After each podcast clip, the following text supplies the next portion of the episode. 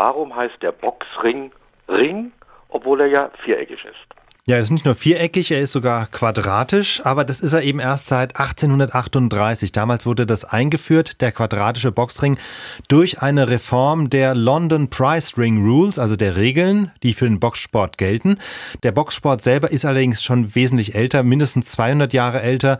Und in den Anfängen, da standen die Zuschauer tatsächlich meist in einem Kreis um die Kämpfer herum. Also ähnlich wie bei so einem Straßenspektakel, wo dann alle dazukommen, dann steht man im Kreis herum. Und das Kampffeld war so somit kreisförmig und die Grenze des Feldes wurde entsprechend Ring genannt.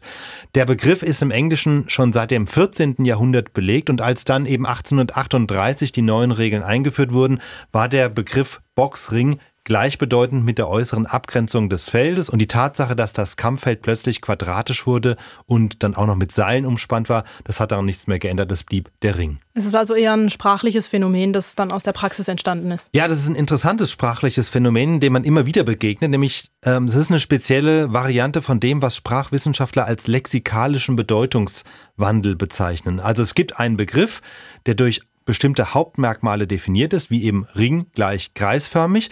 Aber dann wird dieser Begriff im Alltag noch mit anderen Nebeneigenschaften verknüpft. Also Ring gleich Abgrenzung eines Kampffeldes. Und dann wird der Begriff auf einen neuen Kontext übertragen und die eigentliche Bedeutung tritt dabei völlig in den Hintergrund, nämlich in dem Fall das Kreisförmige. Das gibt es auch in anderen Fällen. Also ein anderes Beispiel, ähnlicher Kontext ist Arena hieß im Lateinischen ursprünglich einfach nur Sand.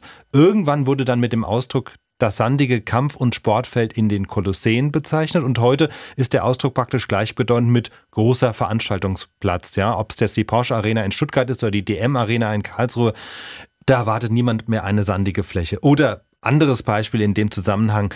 Am Wochenende endeten bekanntlich zwei Achtelfinalspiele durch Elfmeterschießen. Danach sprachen die Nachrichtenmagazine im Internet, Spiegel Online, Tagesschau.de vom Elver-Krimi oder Elfmeter-Krimi.